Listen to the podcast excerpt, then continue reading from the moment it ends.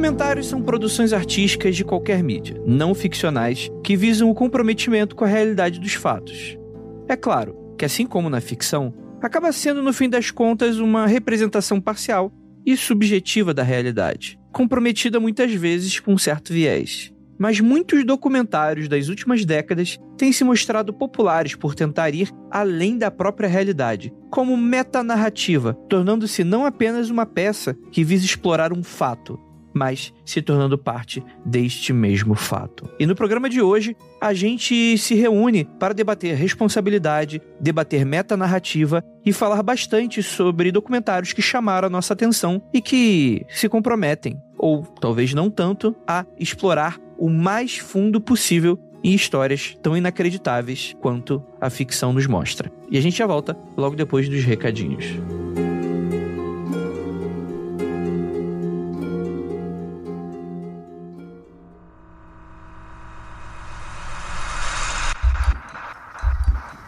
Não há nada de errado com seu áudio. Adentramos agora através dos seus sentidos. Estamos preparando você para o que vai acontecer nos próximos minutos. Além do que conhece por tempo e espaço, o contato com algo além. Não conte para ninguém e nunca olhe para trás, pois este é Mundo Freak Confidencial.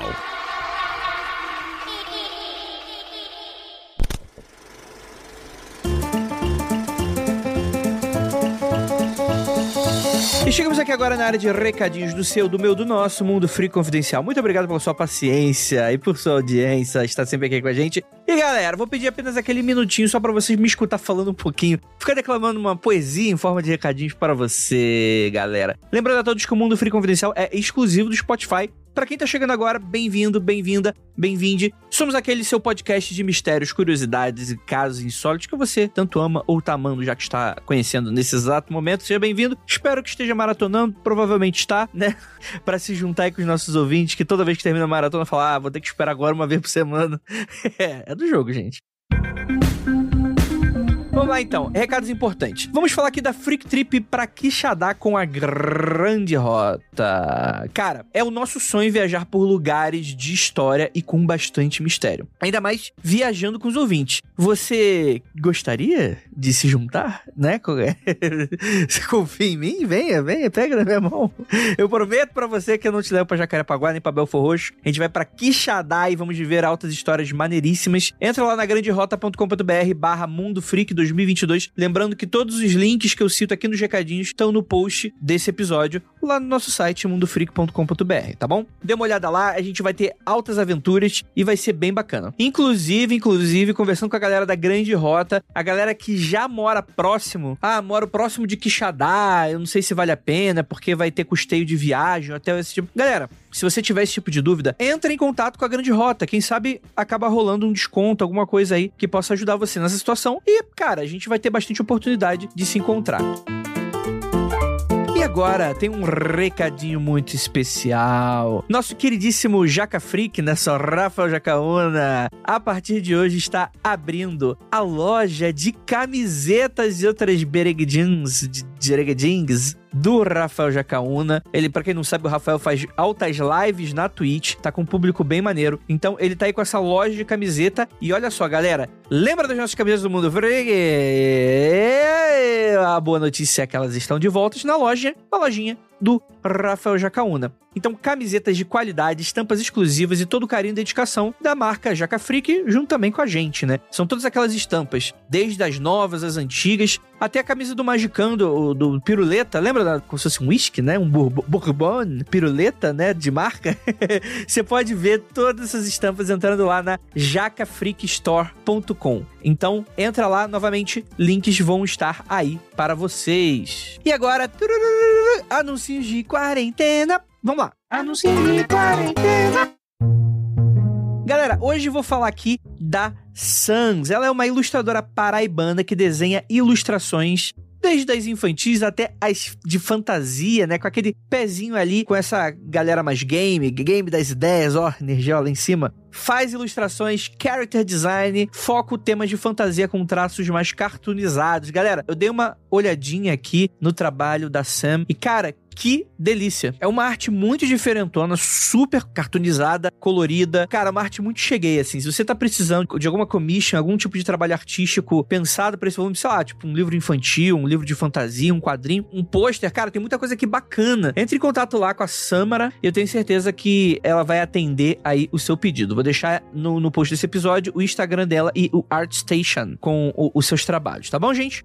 Então é isso. Galera, esse podcast ficou maravilhoso. E eu espero vocês nesse e no próximo. Então, bora escutar? Bora lá!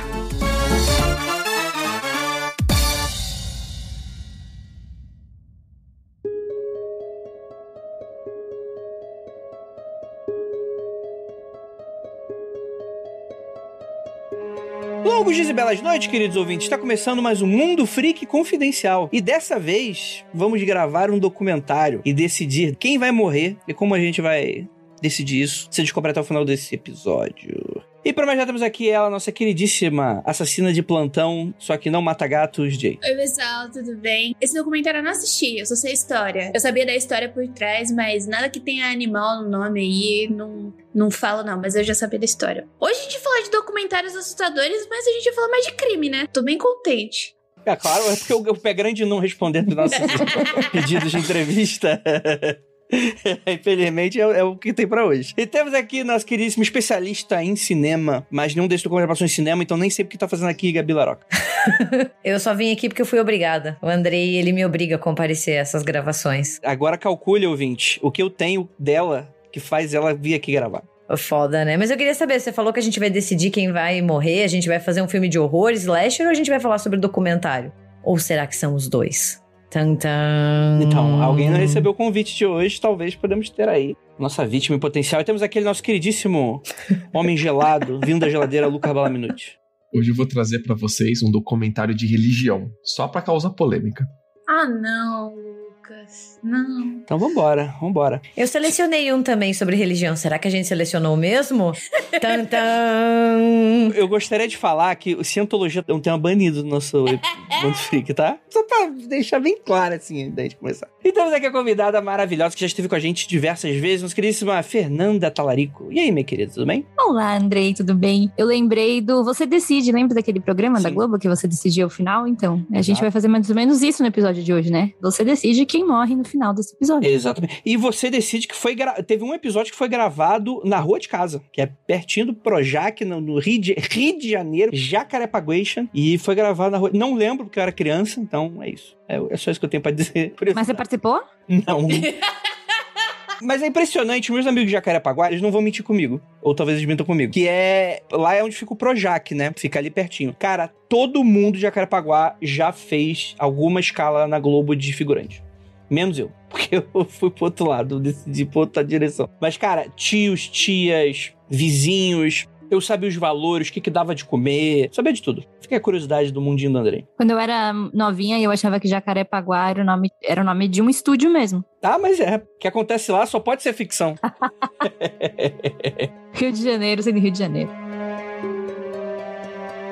Gente, eu tenho até dificuldade. O título que tiver nesse episódio vai ser o que venceu. Mas eu nem sei como é que eu vou eh, titularizar esse episódio, porque realmente começou com uma, uma proposta de documentários assustadores e a pauta saiu tão gore, polêmica e escrota.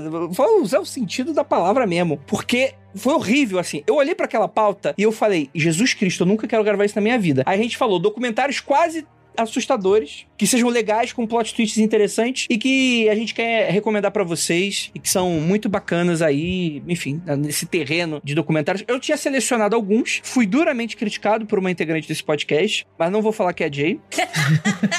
mas eu queria muito saber de vocês a opinião de alguns desses documentários e que vocês tragam também algumas coisas legais aí pra gente, pra gente também passar pro ouvinte. Lembrando a todos, esse episódio vai ter spoilers, tá? Eu acho que, por exemplo, tem uns aqui que eu quero falar que eu não vou falar diretamente coisas que vão acontecendo no final, tipo, pontos específicos, mas que eu quero falar mais abertamente, sem nenhum problema. Então, caso você escute o nome de algum documentário, se queira saber do que a gente tá falando, eu recomendo que você procure a lista, vou deixar na Andinha a lista do que foi citado aqui nesse episódio, é, e que a gente for falar com spoilers e tal, para você correr atrás deles. Alguns, infelizmente, não estão disponíveis de maneiras fáceis ou legais. Enfim, gente, se virem aí, caso você não se importe, então vamos falar de spoilers.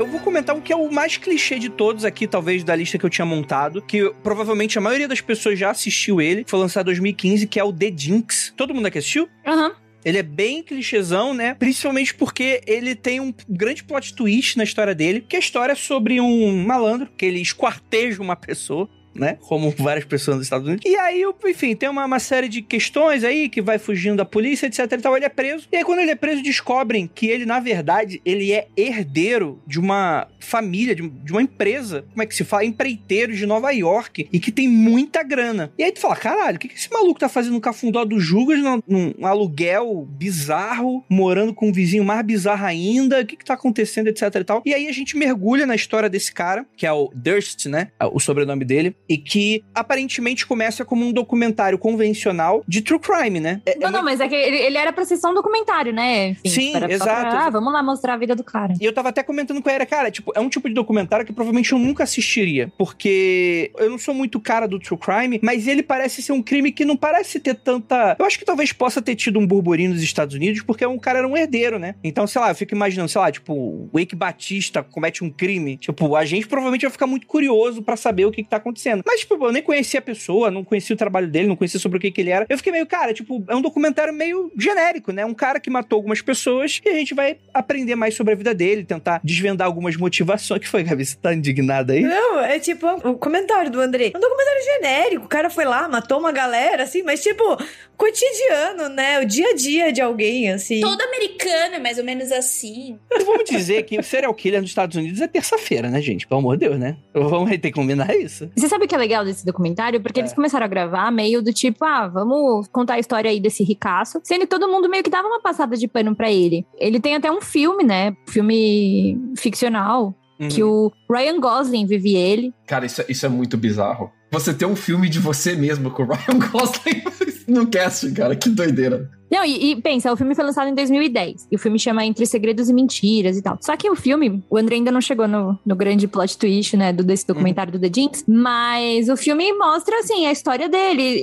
Mais ou menos o que se imaginava que era verdade e tal. E aí, em 2015, quando The Jinx foi gravado, descobriram que não era bem assim. Exato, exato. Eu entendo e concordo com você. Eu também não assistiria. Tipo, não, não ficaria uhum. tão ligada se não fosse pelo grande plot twist. Mas assim, é, do jeito que você tá falando, parece que só pelo plot twist e tal. Mas de fato é interessante porque ele é um cara cercado de crimes, só que ele nunca foi condenado, né? E em contextos diferentes, o que dá a entender que, tipo assim, a pessoa que tá escutando aqui a gente agora, eu posso ter dado a entender que ele era como se fosse um serial killer. E não é exatamente isso, né? Ele parecia ser um cara muito frio, só que passional. Então eram crimes muito contextuais de coisas que aconteciam com ele, muito mais do que uma, uma vontade de sair matando pessoas, né? Na verdade, uma bola de neve que acontece com ele. É uma bola de neve. É, exato, né? Aí a gente descobre que ele era acusado, né? Chegou a ser investigado, nunca foi, enfim, condenado pelo desaparecimento da esposa, né? Há 20, 30 anos atrás, né? Que não deu em nada. 40 anos atrás já. Já deu 40. 40 anos atrás. E aí você tem essa questão de que logo depois morre uma pessoa que vai ser bastante importante de testemunha que vai ser investigada, que é amiga pessoal dele, né? Isso anos, décadas depois. Aí depois com ele matando esse vizinho e fazendo uma fuga muito maluca dele se vestindo de mulher e sendo preso no Walmart porque tá roubou um sanduíche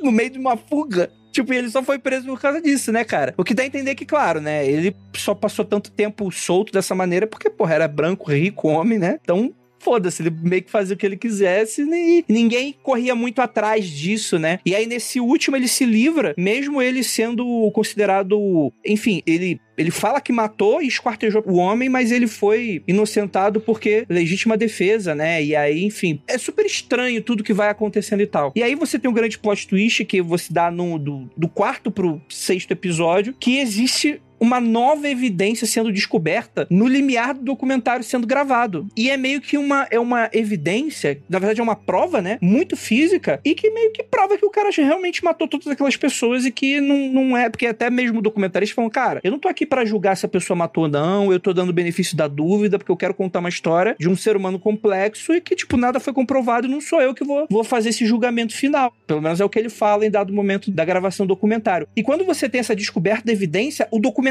inteiro muda e sai daquele documentário meio genérico de, de, de true crime para se tornar um documentário sobre a produção daquele. É muito metalinguístico, em que são os produtores, né, os jornalistas, etc., cameraman, se questionando e fazendo várias reuniões do tipo, cara, e agora? O que, que a gente faz? E naturalmente eles falam, cara, a gente não vai levar isso para as autoridades agora, a gente vai usar isso para confrontar o cara na câmera, para ser tipo uma novidade, para dar uma prensa nele, né? E cara, é muito maluco essa conclusão final do documentário. Ele termina de uma maneira muito maneira, que assim, é meio frustrante a maneira como ele termina, porque você quer saber mais. Só que, tipo assim, é algo que aconteceu no meio da gravação do documentário. Então não tem um a mais. Tipo, não tá planejado um a mais. Tipo, eles teriam que parar a produção do documentário durante anos para tentar mostrar uma conclusão do que, que aqueles eventos vão levar pro cara, né? Ia morrer, né? De, de certa maneira, né? Então, assim, ele é um documentário super elogiado, assim, né? Surpreendente. Muita gente gosta muito dele, principalmente por causa desse plot twist que leva a gente a, a adentrar, assim, os meandros da equipe e da produção desse documentário. Parece que virou uma tendência esse estilo de documentário que começa o documentário sendo sobre um assunto e no meio do caminho ele muda e ele vira um documentário de outro assunto, né? E é engraçado como essa virada, esse gancho, às vezes prende a gente muito mais do que ser um cara cara que desapareceu com a esposa, que espartejou o vizinho, alguma coisa assim. Parece que a gente tá em um nível de true crime que a gente já tá meio que, que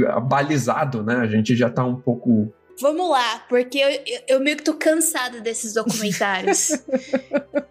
eu tô assustada com ela gesticulando aqui. Eu tô vendo que o Lucas também ficou meio tipo, o quê?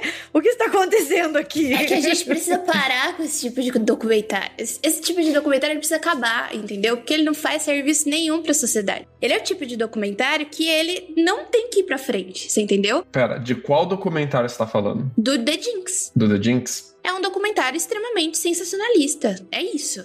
Esse é o documentário. Não adianta você querer tratar de um caso de true crime a partir do cara que ainda tá vivo para contar a história dele, sendo que o problema não é a história dele. O problema, tanto que o, o eu nunca assisti o documentário The Jinx, porque eu já conhecia a história como o desaparecimento de Catherine Durst, que é o desaparecimento da mulher dele, que por sinal, na época ela era novinha e ela estava prestes a se formar como médica. E foi mais ou menos assim o desaparecimento dela. As coisas no casamento deles começaram a piorar muito, porque ele era muito rico e ela era, tipo, classe média normal, entendeu? Não era rico que nem ele. E as coisas começaram a piorar muito no casamento dos dois. Ele era muito, tipo, é, obsessivo, não deixava ela fazer nada, ela não conseguia sair direito, enfim. Ela tinha uma melhor amiga e essa melhor amiga chamou ela para ir num, numa festinha na casa dela, tipo, encontrar os amigos. E ela pegou e recebeu uma ligação do Durst e a Catherine falou pra amiga dela: Olha, eu acho que as coisas não estão boas e se eu desaparecer, você já sabe o que aconteceu. E a amiga dela ficou assombrada até hoje porque ela de fato desapareceu, nunca encontraram o corpo e nunca foi investigado de fato o desaparecimento da Catherine.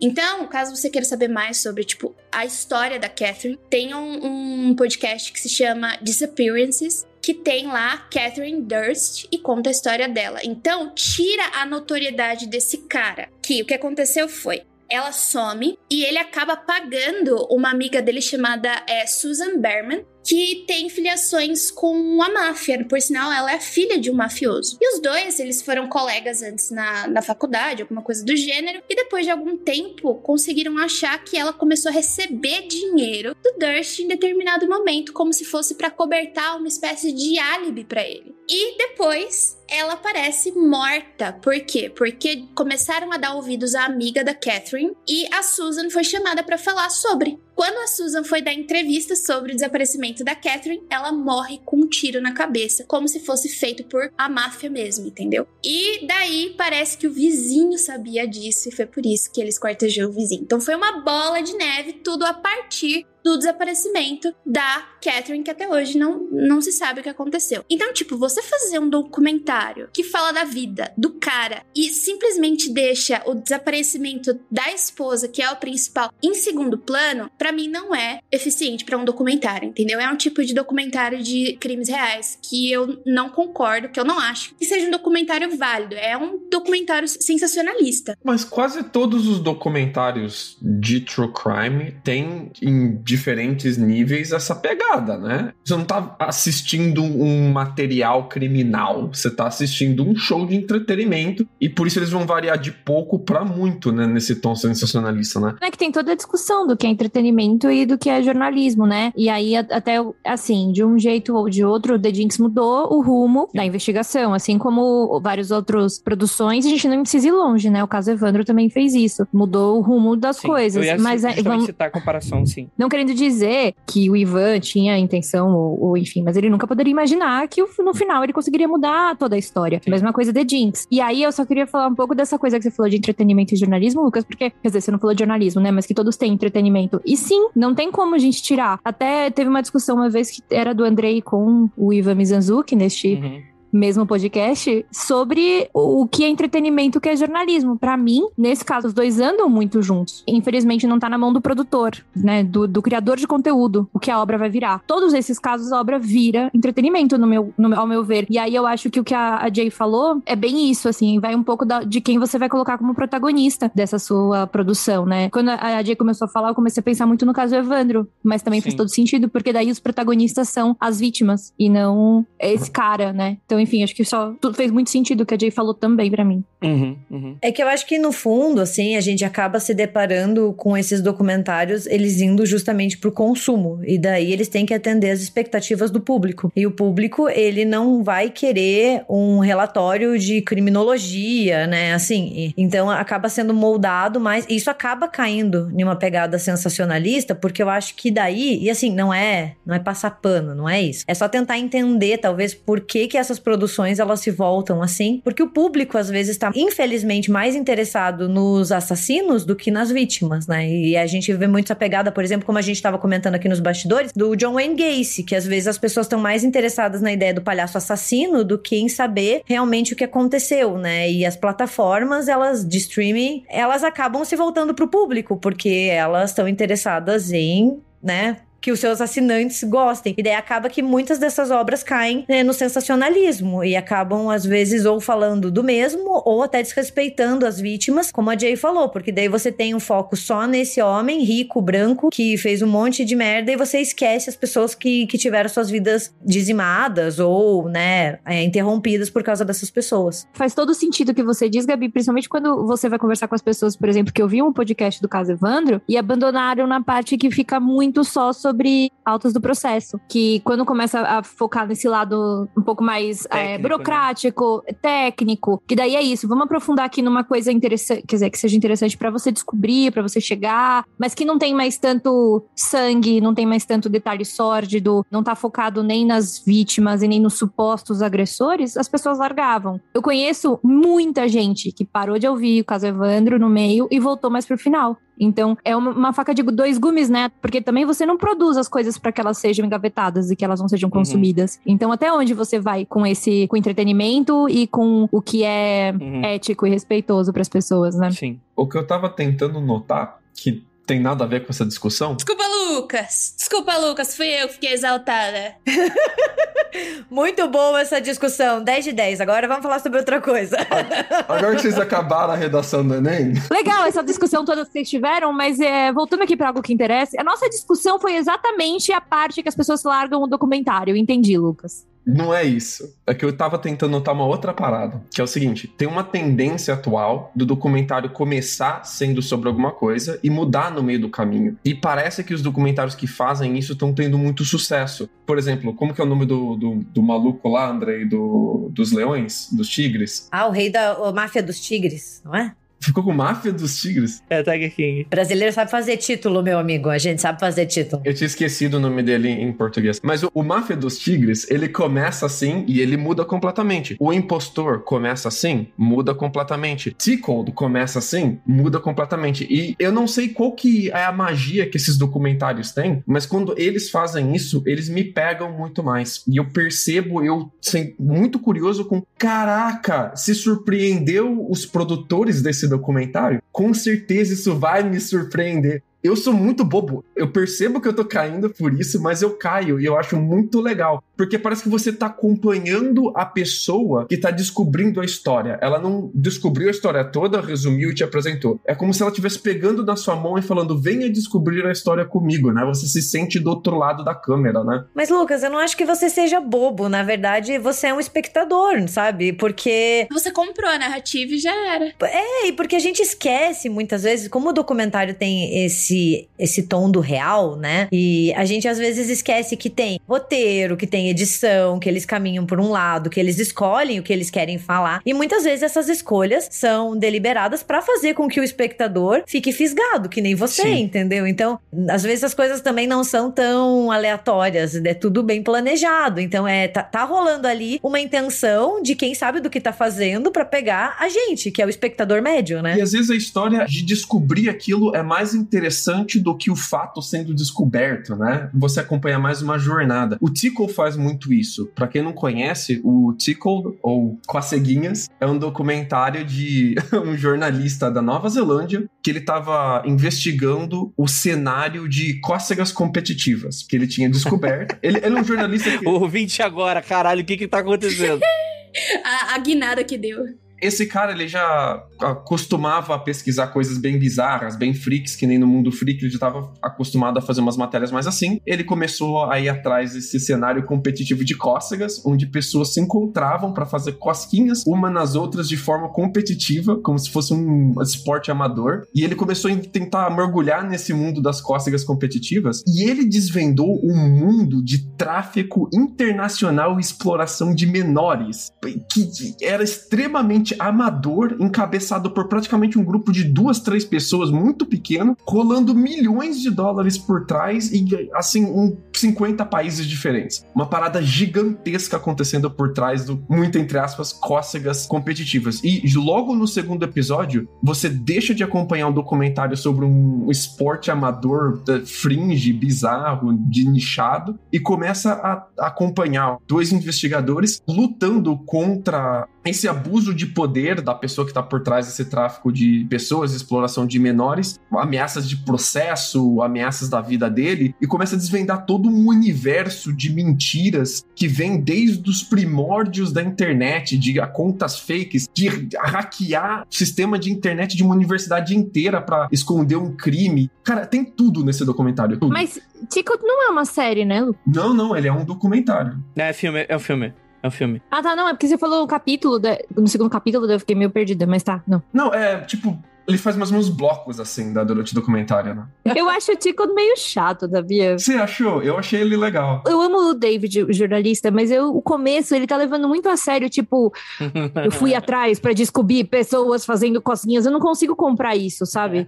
Parece algo que você não assistiria, né? É, eu vou confessar que eu só assisti porque eu gosto muito de Turismo Macabro, que é aquela série documental dele na Netflix. Que, tal qual a Jay, eu só não assisti um episódio que envolve morte de animais. Eu assisti todos os outros porque, enfim, ele vai viajar e vai descobrindo lugares bizarros no mundo, né? Então, tipo, ele vai pra Colômbia para fazer o caminho que ele vai atrás do Pablo Escobar, tipo, da onde o Pablo Escobar ia e tal. Porque, enfim, o David é demais, né? Esse cara do Tico. O último episódio, ele vai e vai naquela casa de torturas, porque eu gosto muito que a americana é tão bizarro que tem dois episódios só pra bizarrices de americanos. E aí ele vai pra uma casa que ele paga para ser torturado. É, aquilo é genial, assim. Porque, na verdade, ele eu... nem paga, ele dá a ração. Porque, enfim, as pessoas gostam de cachorro. Eu tive a reação oposta, a reação contrária. Eu não gostei de Turismo Macabro. Eu comecei a assistir e falar, ah, meio boring, tem umas partes que ele dá uma forçada. Ah, mas parte... ele dá essa forçada em Tico, Lucas, pô. Eu gostei de Turismo Macabro. Você gostou? Mas eu assisti com o meu, sei lá, meu companheiro, marido, namorado, sei lá, né? Sabe, sei lá, o rótulo. Coitado do Matheus, Capi. E daí ele olhou pra mim e falou assim: Ah, você não achou um pouco sensacionalista, assim, ele chegar nas outras culturas e falar assim, meio aquela coisa do outro, né? Daí, daí eu comecei a olhar com outros olhos, mas eu me diverti. Só que depois eu comecei a refletir, assim, se eu não tinha comprado demais o discurso do exótico, sabe? De você olhar uma cultura, ah, macabro. Nem para aquelas pessoas talvez não seja macabro, é sempre o olhar do, do homem branco, né? Isso que, que me pegou um pouco. Eu super concordo, Gabi, principalmente porque primeiro tem uma coisa meio que ele fala do Brasil, eu acho. Tipo, ele cita o Brasil. Eu fiquei meio incomodada. Só que quando ele faz dois episódios para os Estados Unidos e um episódio que ele vai ver pessoas que. um bando de branco racista que acha que os negros vão invadir e matar eles, e ele claramente tira sarro dessa galera, eu dou um pouco de moral pro turismo macabro, mas principalmente porque ele dá dois episódios pra americano com aquela cara de, meu Deus, por que, que essa galera é tão bizarra, sabe? Aquele episódio da casa de tortura, que é o último, se fica assim, não, essa, essa galera é muito maluca. É muito eu maluca. amo. Esse Não, episódio. esse episódio me convence que você tem, tipo, ter uma louça pra lavar muda a sua vida. Eu fui me alistar pra ir na casa de tortura, pra participar. Cê- real. É, real. E, e tem mais de uma, tem várias agora. Pra- Praticamente uma franquia, mas é- ela é toda de voluntários. Isso que é eu achei interessante. E eles não aceitam dinheiro, eles aceitam só doação. Doação de comida para animal, de alimento não perecível. E eles não aceitam grana. Você não tem como chegar lá e doar grana pra eles. E é só voluntário que trabalha lá. Eu falei, cara, eu vou ir ver qual é. Só que tem uma fila de dois anos pra você ser torturado pelos caras. Dois anos! O país inteiro, os Estados Unidos inteiro tá tentando ser torturado na casa dos caras.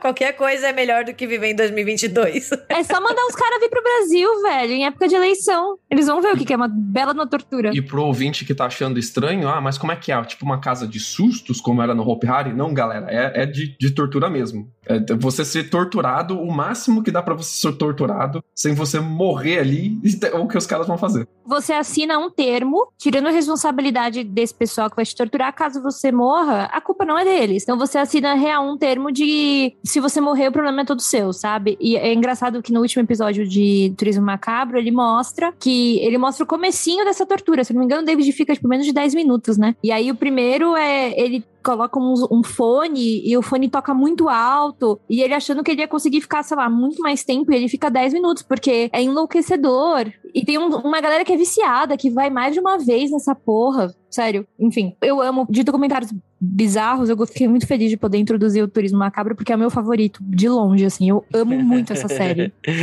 A última parada que eu gostei muito do Tickled é que nesse, conforme você descobria mais sobre o grande vilão do documentário, né? Mais complexo parece que o problema todo ficava. Aí aumentava de tamanho, de proporção, de nível de, de financiamento, de dinheiro e de tipos de crimes diferentes. E eu fiquei pensando o quanto as pessoas estão na beira de, de se tornar aquele cara, mas não tem a grana pra virar aquele cara. Porque você vê o comportamento que esse cara tinha na internet de mentir, de fazer perfil fake, de ir atrás de zoar a vida das pessoas com perfil fake e, e tentar fazer elas caírem pra vários tipos de bait que ele fazia, de se apaixonarem pelo personagem que ele fazia e depois zoar com a vida das pessoas. Cara, tem muito, muito isso na internet hoje em dia, mas as pessoas não têm dinheiro pra fazer isso no nível maluco que ele fazia. Então, por isso eu achei, achei muito interessante, assim, ir atrás e, e desvendar a pessoa. E tem uma cena fascinante no final, onde ele tá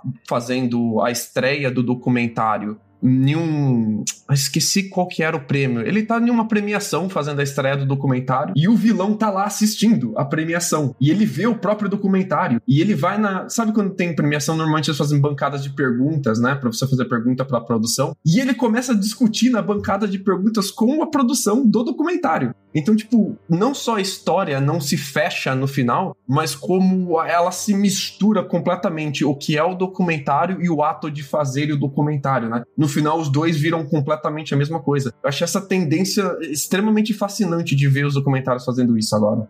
Sim. Eu queria dar uns 2% aí, ligando um pouco essa última fala do Lucas com a discussão anterior sobre etc. E assim, eu não vou bater nenhum martelo com relação a isso, eu acho que é uma discussão muito complexa, mas que, puxando um pouquinho do que a Gabi falou, cara, um documentário, e é isso que eu sempre falo toda vez que eu tenho oportunidade aqui. A gente falou, por exemplo, no Zeitgeist. Cara, documentário, ele se vende como real. Ele tá falando sobre fatos reais, naturalmente, mas ele é uma narrativa. E no fringir dos ovos, uma narrativa independe se aquilo tá sendo puxado de algum fato que de fato aconteceu ou se é pura ficção. Né? Eu acho que nem existe como criar uma ficção não inspirada em coisas reais, mas acho que essa é outra discussão. Mas de qualquer maneira, eu acho que esse tipo de documentário ele tem um apelo forte com a gente justamente porque quando a gente entra nesse cenário da metalinguagem, a gente passa a ter uma virada do que, que é o protagonista que a gente tá acompanhando, né? Tanto no caso Evandro, quanto o Letico, eu, eu, eu, consegui assistir só até a metade, eu não consegui ter tempo de terminar ele, mas... É chato, o... pode falar.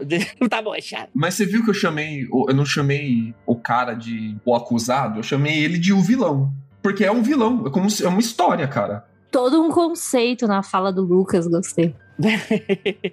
mas, mas, cara, não deixa de ser, né? Eles estão assumindo posições de antagonismo, né? E quando você vê, por exemplo, The Jinx mudar esse foco para eles descobrindo uma nova evidência, essa história não é mais sobre esse personagem do rico que a gente não sabe. Tipo assim, tá bem na cara. Ele não consegue convencer em nenhum momento que ele não, não foi a pessoa que matou todo mundo, né? Dá pra ver na cara dele que ele, ele matou todo mundo. Mas você tira ele do protagonismo, lembrando a todos, não é só protagonista é que é herói, né? Você pode ter protagonistas que são, são anti-heróis, que são vilões, né? Isso aí não. não, não Olha o Coringa aí, né? O, o Coronga. Coronga. Mas é, essa é a questão, mano. Você passa a assumir um pouco dessa desse grupo de produtores sendo os protagonistas de uma história que ainda está em desenvolvimento. Isso assume pra gente uma urgência naquela história e uma agência para essas pessoas que elas a partir dali, elas não são pessoas que estão que assim, no, no, no cenário mais ideário do mundo, pessoas que estão apenas catalogando e registrando um evento do passado para se tornarem realmente pessoas com uma agência dentro dessa história. Eu acho que esse é o ponto, né? Eu acho que o próprio caso Evandro também é isso. Apesar de eu não achar a, a pegada do, do Ivan sensacionalista, não dá, não dá para dizer que a proposta documental de storytelling, de você ter falando, ó, oh, galera, ocorreu um crime há 90 anos atrás, e você provando a tortura das acusadas e provando a inocência dessas acusadas,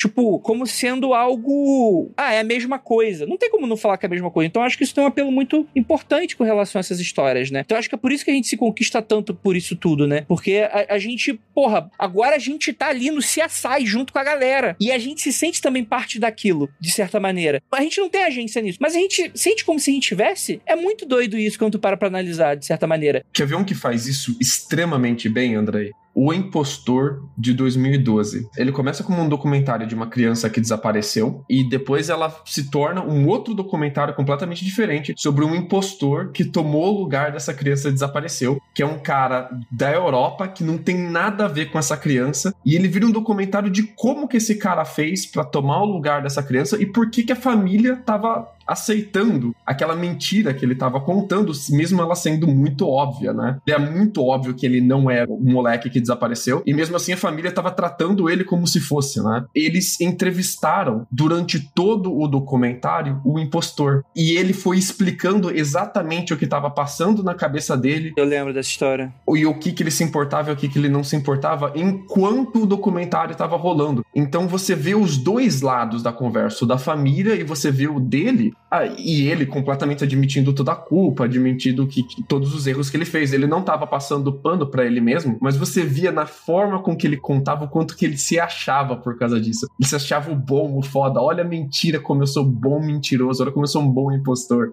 isso expõe muito uma riqueza, e eu vou chamar de personagem sem medo de errar. Como narrativa, isso aprofunda essa dimensão, que, sei lá, talvez não seja útil para a sociedade como um todo, e essa discussão é algo que eu, novamente, eu, eu nem tenho opinião formada sobre isso, mas é interessante porque, como personagem, ele se torna muito mais interessante. Porque, cara, quando tu tá lá, por exemplo, no Jinx, quando eles finalmente têm a entrevista final deles mostrando a evidência, cara, você não consegue desgrudar da tela. Tipo, é aquele documentário que você fica com o celular o tempo inteiro. Que tipo, ah, beleza tem as evidências e tal. Porra, o cara é assassino. Mano, quando ele tá sendo confrontado naquele momento, mano, é o agora, é a agência, é o cara.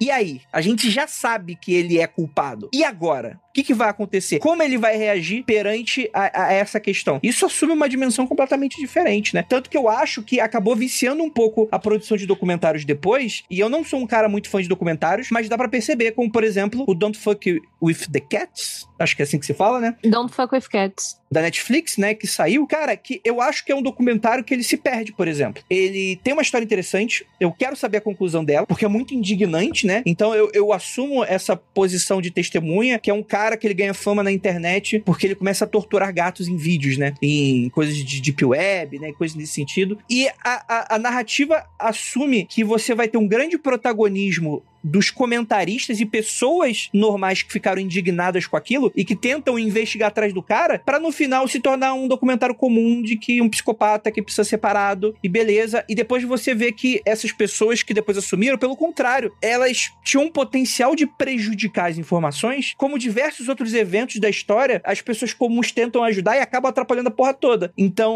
eu acho que para mim o Don't Fuck With Cats falha, porque ele tenta forjar esse momento de ruptura da narrativa para uma outra coisa e acaba se tornando o mesmo genérico de sempre e acaba descartando o inicial que ele tenta fazer. Então, para mim, não, não me pegou, mas eu entendo o, o, apelo, porque, enfim, né? Tipo, tu gosta, tu quer ver o psicopata se fuder e em dado momento ele vai, ele vai ser preso, né? O que eu quis chamar atenção lá no começo é o seguinte: vocês estão falando de narrativa, muito legal, mas qual é a narrativa que você compra? Porque, por exemplo, Saiu aquele documentário lá do Son of Sam, que tem uma teoria da conspiração, literalmente, de um jornalista, não sei se ele era um jornalista criminal, que não foi só o Son of Sam que cometeu todos aqueles crimes ali, que tinham mais pessoas. Como é que é o nome? É Son of Sam. Os Filhos de Sam veio pro Brasil. É. Eu acho que foi pela Netflix também. É, da Netflix. E de novo, eu acho um documentário também super perigoso, porque as pessoas compram aquela narrativa como verdade. Isso é problemático, você entendeu? Porque qual é a narrativa? De que o cara não cometeu aqueles crimes sozinho, sendo que as evidências policiais que a gente tem até hoje levam que só o Sen of Sam cometeu aqueles crimes. Eu lembro que quando saiu, algumas pessoas vieram na minha DM falando: Você viu? Não, eu tenho certeza agora que quem cometeu não foi só ele. Tipo, cara, não, você precisa olhar para qual é a narrativa que você compra, você entendeu? E outra, voltando pro The Jinx, pra mim ele falha também, porque ele vê, dá aquela explosão, traz aquela bomba pra gente e não termina, vira uma reflexão sobre si mesmo de documentário. Pra mim falha, entendeu? Eu acho que quando a gente consome esses documentários, a gente tem que sempre ligar a chavinha crítica, né? E sempre também por mais que você esteja assistindo por entretenimento, seja lá qual for o seu objetivo ao assistir o documentário, que não é o que a gente está conversando aqui, você tem que entender aquilo que a gente também estava falando, né? Que existe uma intenção por detrás desse documentário e que ele não tá necessariamente passando a história ou o caso como ele realmente aconteceu, né? Que ele pode ter ali as suas intenções, os seus objetivos, né? E a gente precisa lidar com isso de forma crítica. Esse Os Filhos de Sam, ele faz um desserviço total, porque ele fomenta um mega pânico satânico, porque daí ele cria essa ideia, cria teoria não, né? Porque a teoria já existe, né, desse jornalista, mas ele vende ela como verdade. Então, assim, se você é um espectador que não tá prestando muita atenção, assim, e você realmente acredita de que existe uma grande conspiração satânica no mundo, sabe? Em nenhum momento o documentário faz muita questão de chegar e falar, ó, isso é uma teoria, né? Ele vende como se fosse a verdade absoluta e não uma das várias teorias e explicações que podem existir, né? Então, eu acho que é sempre importante ter esse olhar crítico de que a gente tá vendo um produto também,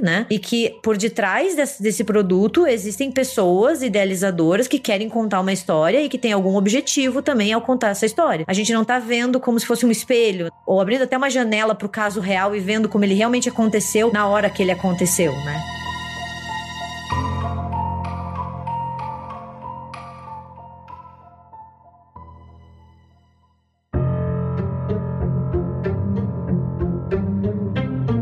Tudo que a Gabi falou me fez lembrar, inclusive, de um documentário muito bom da Netflix que chama A Terra é Plana. E ele é bizarro. Ai, gente, eu tô muito feliz, sério. Hoje é muito o meu programa.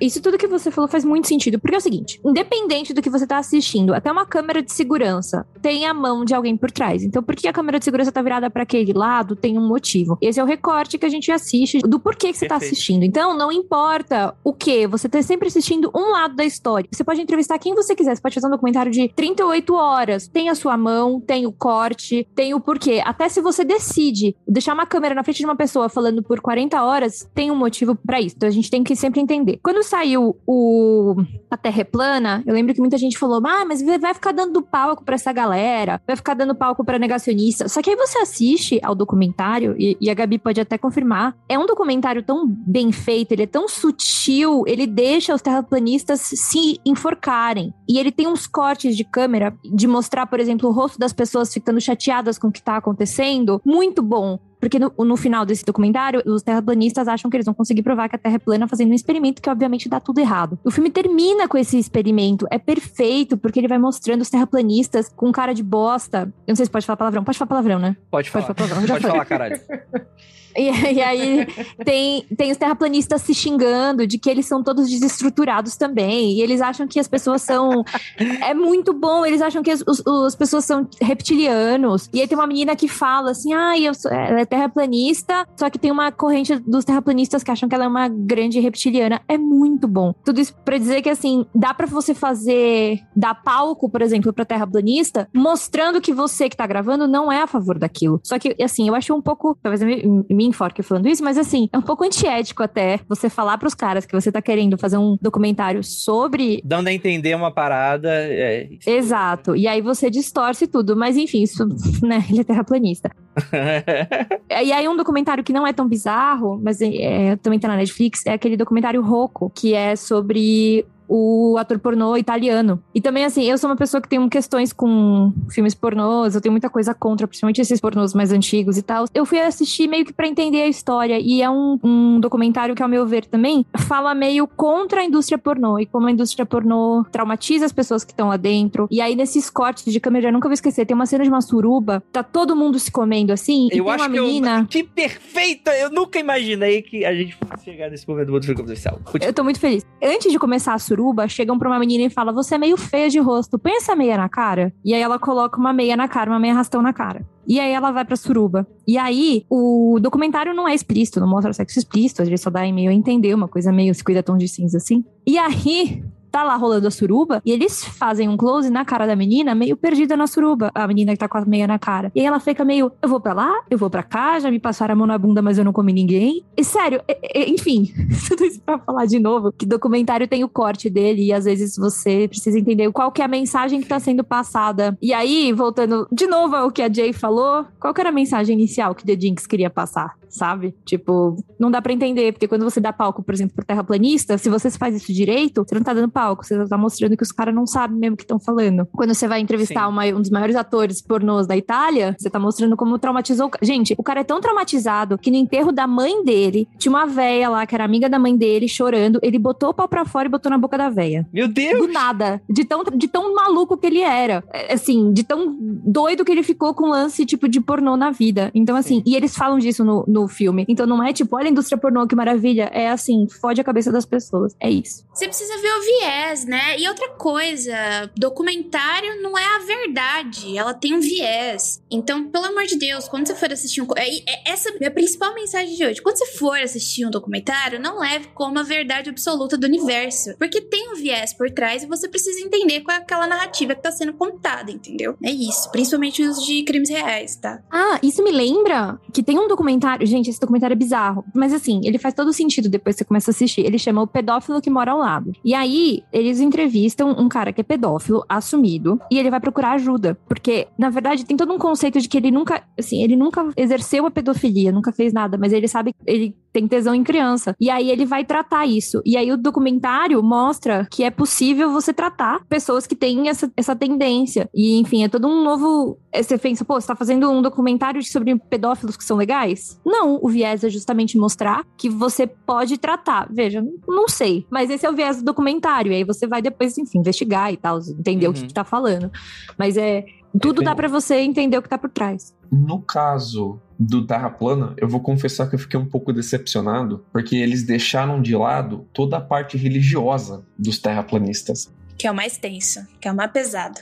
E é- o buraco ela é muito mais embaixo. E eles não quiseram mexer com os cristãos maluco americano, que são tudo terraplanista. E, inclusive, a ideia da terra plana, como teoria da conspiração, vem dos cristãos aqui de Illinois. Eu, eu passei uma vez em frente da, da igreja, na, naquela cidadezinha, que eu sempre comento aqui, que onde começou o movimento terraplanista americano. E até hoje, aquela vilazinha inteira, cheia de cartaz. Se você acredita na terra redonda, saia daqui, você não é bem-vindo, você vai tomar tiro. E, e o como casa junto essas teorias da conspiração cristãs, especialmente que vem aqui dos Estados Unidos, né? Como ela foi repaginada para ser vendida em outros países, eles deixaram tudo isso meio que de fora, né? Um que fez isso, acho que até melhor essa ideia de dar palco para maluco, mas de uma forma que não necessariamente tá colocando eles em uma posição de poder, é o Jesus Camp que é um documentário que mostra como funciona os acampamentos de criancinha de verão aqui nos Estados Unidos. E é muito comum, como não tem aula por quatro meses nos Estados Unidos, e os pais têm que trabalhar, você depositar a sua criança em um desses acampamentos de verão, onde ela vai ter ser monitorada, vai ficar com a criançada, vai praticar esporte. E tem acampamento temático de tudo: de futebol, de, de vôlei, de música, de pintura, de artesanato. O que você imaginar tem Summer Camp. E tem também summer camps religiosos, né? Que são de igrejas, mas eles não são necessariamente sobre a religião. A criança vai lá fazer atividades culturais, recreativas, e tem sempre aquela rodinha de reza, vai ter uma missa, mas não é tão pesado. E tem os que é pra valer. Entre esses que tem o pra valer, os Jesus Camp mostram que é muito pesado o nível de lavagem cerebral que eles fazem em cima das crianças e o como eles casam desde cedo política com religião. Porque no pé do altar não tá o Jesus, tava o Bush. E as criancinhas aprendem que o Bush é o novo Jesus, o novo escolhido de Deus e que eles têm que louvar os políticos republicanos. E ele, eles não estão com a câmera escondida mostrando isso. Eles convidam os cristãos malucos desse acampamento a mostrarem o lado deles, entrevistam eles para explicarem por que, que eles fazem isso. E eles perguntam: você não acha que você está pegando muito pesado? Você não acha que eles são crianças, são muito novos? Novos, não tem pensamento crítico e eles explicam o porquê que eles acham isso, por que eles fazem dessa forma, qual que é a luta que eles acham que eles estão lutando e assim eles acabam se enforcando também. Mas eles não, não, não fazem a parada do Terra Plana de deixar entender que o documentário é de um jeito e fazer as entrevistas e depois mostrar de uma outra forma. Eles explicam para valer qual que é a pegada do documentário e deixa a galera falar mesmo.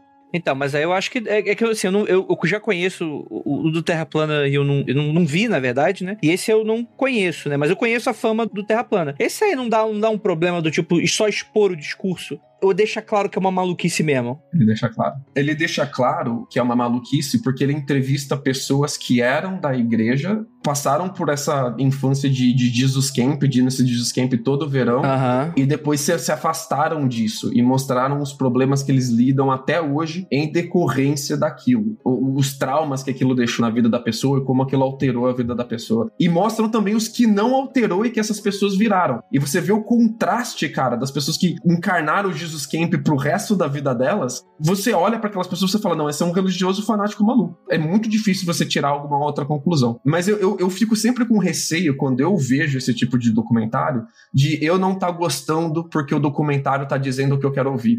Eu fico sempre com esse medo. O de Terra Plana me deixou um pouco com esse medo. O Jesus Camp me deixou um pouco com esse medo. Será que eu não curti pra caralho esse documentário? Porque ele simplesmente falou um monte do que eu quero. Pô, será que é um problema eu não ser um maluco do caralho, né? É, então. É isso, cara. É por isso que eu tava falando de novo para você não tomar o documentário como verdade, entendeu? Porque você já vai assistindo um bagulho, nossa, vai ser isso, e daí não é. E daí, entendeu? são são as facas de dois legumes, né? Dá problema dos dois lados.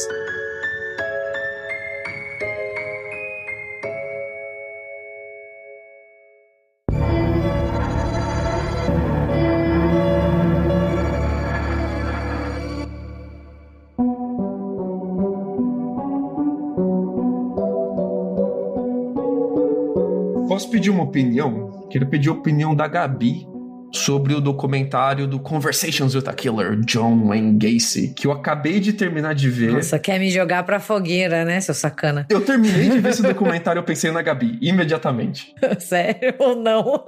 Ah, gente, eu, eu achei, assim, novamente, né, eu acho que a gente sempre vai, com, como a gente tava conversando, com esse olhar crítico, sempre vendo que tem uma intencionalidade por detrás e que é um documentário que tá vindo de uma grande plataforma de streaming, então, assim, também tem todo um valor comercial por de trás dele que tem que ser levado em conta. Mas eu gostei, eu tive dificuldade com o primeiro episódio. Eu tinha comentado com o Lucas, assim, acho que eu dormi umas quatro vezes no primeiro episódio, foi difícil. Mas eu persisti, porque eu sou uma pessoa que vai até o final, né? Me propus a assistir. E eu gostei, assim.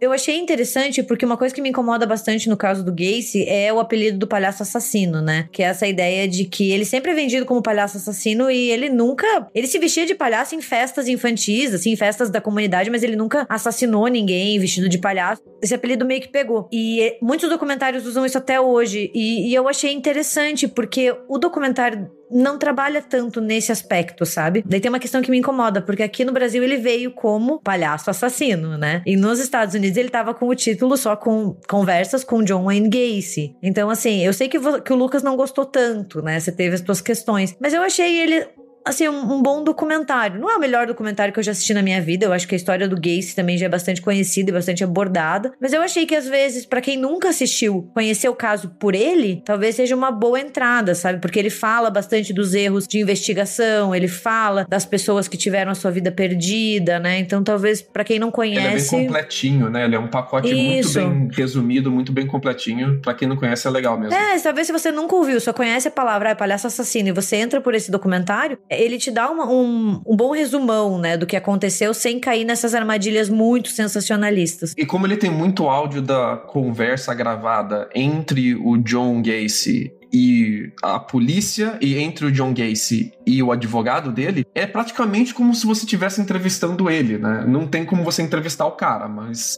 até porque ele morreu. ele teve pena de morte e ele foi executado. Dá, dá, dá. A gente consegue, a gente consegue. Traz a tábua de Ouija que a gente... a questão é, vale a pena invocar o espírito desta pessoa? Tanta gente pra gente conversar antes, né? Um dos grandes méritos que eu gostei desse documentário é o como ele mostra a velocidade com que o John Gacy era inconsistente quando ele tentava racionalizar o que ele estava falando. E em um momento ele dá um motivo para aquilo que ele está fazendo, ele parece extremamente sobre, no outro ele racionaliza de uma forma completamente incoerente com a primeira. E ele vai mudando a história, a narrativa, a forma com que ele está contando, as motivações dele o tempo todo. O cara, ele tá completamente perdido dentro desse próprio personagem que ele cria dele mesmo na cabeça dele, né? E isso fica muito claro no, nos áudios gravados. É um grande recurso recorte, tem mais de 40 horas de áudio, né? Então, muito provavelmente tem um tempo muito grande entre uma fala e outra, né? Mas é, ele faz um recorte muito bom de mostrar quando você tá mentindo ou tentando inventar motivos por uma coisa que talvez não tenha os motivos que você está inventando, rapidamente fica inconsistente, né? Isso eu gostei bastante do documentário. E mostra ele como uma pessoa sem por cento sem remorso, né? Não, não tenta em nenhum momento colocar ele ali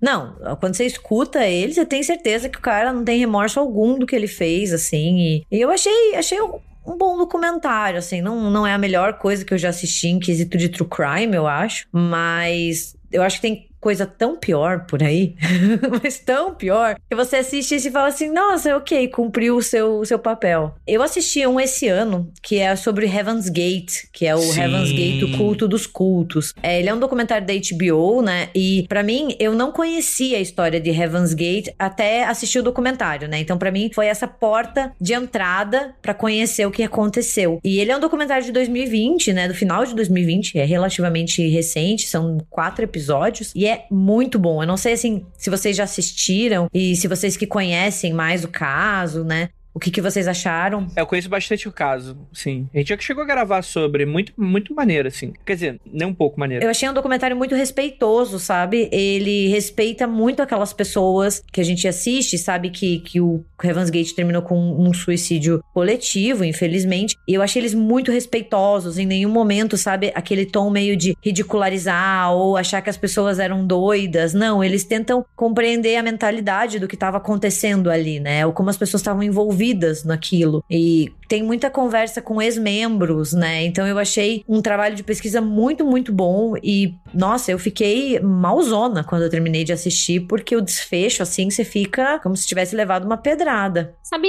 o que eu lembrei? Agora que você falou de um que me deixou bem traumatizada também da HBO, e aí, enfim, indo um pouco mais pra um lado mais de famosos, é aquele documentário do Michael Jackson, o Finding Never... Não, Living Neverland, que é um documentário, eu nem sei dizer, assim, eu já mudei de opiniões tantas vezes desde que eu assisti esse documentário. E aí ele chega a ser nojento, é nojento de, tipo, causar Asco, né? É, porque, cara, é muito difícil, assim. Eu, eu era muito nova quando começaram a surgir. Acho que quando começou a surgir, eu não era nem nascida. As declarações que, de que o Michael Jackson tivesse, abusasse de crianças. Ele morreu e tinha 16 anos, então, tipo, é, era muito, foi muito complicado, assim. Eu ainda tinha o Michael Jackson como um ídolo e tal. Aí, quando eu assisti esse documentário, eu tive que parar, assim, foi, foi uma das vezes, uma das coisas que eu tive que parar e ir digerindo esse documentário. E aí, eu queria perguntar pra vocês, vocês assistiram, vocês têm alguma opinião? Porque esse, esse documentário que mostra, né, o lado de duas vítimas, e a, são dois episódios, tipo, dois episódios, assim, sei lá, acho que dá quatro, cinco horas de documentário no total. Muito pesado, que, é, que vai desde quando duas vítimas conheceram Michael Jackson até, enfim, como lidaram com os abusos depois de mais velhos. Tem gente até hoje que bate o pé falando que eles estão mentindo. É muito difícil dizer que eles estão mentindo, porque tem muita prova, tem muito vídeo, muito. Enfim, o que, que vocês acham? Não, eu, eu gosto do foco que eles deram para as vítimas nisso. Eu acho que esse é um, é um, excelente exemplo assim de como você pode dar o foco na vítima e eu gosto do fato de que eles não ficaram tentando explorar tanto o fato do Michael Jackson ser um ídolo pop assim. Eles colocaram ele mais como uma pessoa mais normal. Assim, normal não, né? Mas uma pessoa não midiática. Como ele é a pessoa como pessoa. Nisso eu gostei bastante desse documentário. Mas uh, faz um tempão já que eu vi ele também. Eu não lembro tanto dele direito assim para falar também, mas ele, é, ele é bizarríssimo também. Eu lembro de ficar extremamente desconfortável vendo ele, então vai pausando, galera, pra não ir testando o seu gatilho. É aquele que você vai meio que sendo engolido pelo sofá, sabe? Se você fica muito tempo. Eu senti muito isso com, com o Heaven's Gate, assim. Eu senti que eu ia afundando. E se eu não parasse para respirar, sabe? Uhum. É, por isso eu também acho importante. Que bom que o, que o Lucas falou, porque tem muitos desses documentários que tem muitos gatilhos, né? Então acho que a gente também sempre tem que pensar onde a gente tá mentalmente para assistir. É, o Don't Fuck with Cats, eu vou ser bem sincera, eu não assisti. Porque, para mim, tortura de animal qualquer bichinho é gatilho, eu não assisto. Eu não gosto de ver bichinho sofrer em filme, entendeu? Eu não assisto. Então, por que que eu vou, vou dar palco, assim? Esse eu confesso que para mim foi um gatilho, sabe? Então, eu, eu não assisti. Eu assisto o David Attenborough narrando o documentário de natureza do HBO torcendo pelo pinguim, né? É.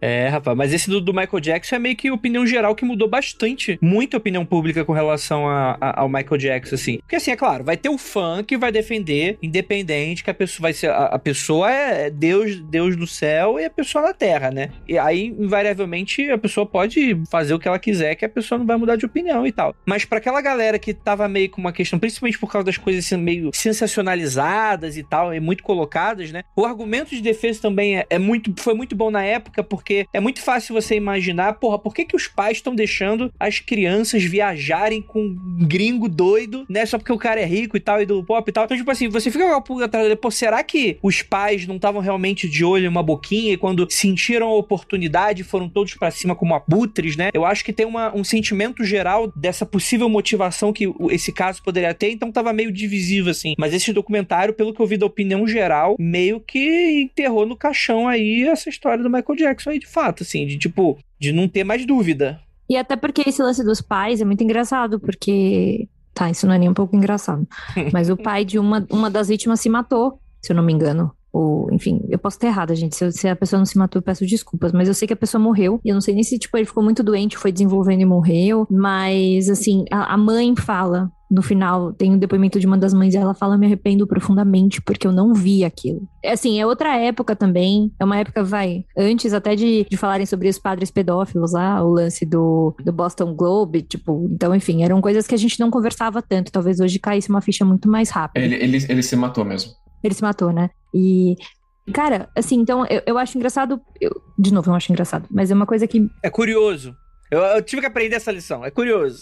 É, é curioso pensar como esse documentário também pensou nisso. Sim. Porque a gente tende a pensar, porra, mas por que, que você tá numa seita? Você é burro? Você não tá vendo que o cara é um torturador louco? Por que, que você tá nessa é, seita? É assim porra, por que, que você deixou seu filho aí com o Michael Jackson? E aí a mãe falava. Eu achei que ele era uma criança também. Ele Tem... falava como criança, ele lidava como criança. E eu nunca vou me perdoar pelo que eu fiz com meu filho. Tem uma série, que não é um documentário, é uma série chamada Broadchurch, que ela trata muito bem esse tema tem uma fala em especial de uma personagem que, que ela fala assim: O meu filho, eu jamais deixarei ele na mão de um abusador. E não importa nem se fosse o meu marido o abusador. Eu com certeza ia perceber isso. Isso jamais se passaria dentro da minha casa. E. Isso ela fala no primeiro episódio. Assista essa série, galera, é maneiríssima. Não é só porque é série que não é documental, né? Tipo, vale série também. Não, o, o quanto essa personagem aprende com a vida é impressionante. Você sabe que a gente tá falando do Michael Jackson e dos fãs doidos que ficaram muito putos, né? Com Uhum. o resultado. Depois a HBO, relativamente pouco tempo, a HBO lançou um documentário que é, acho que Allen versus Farrell.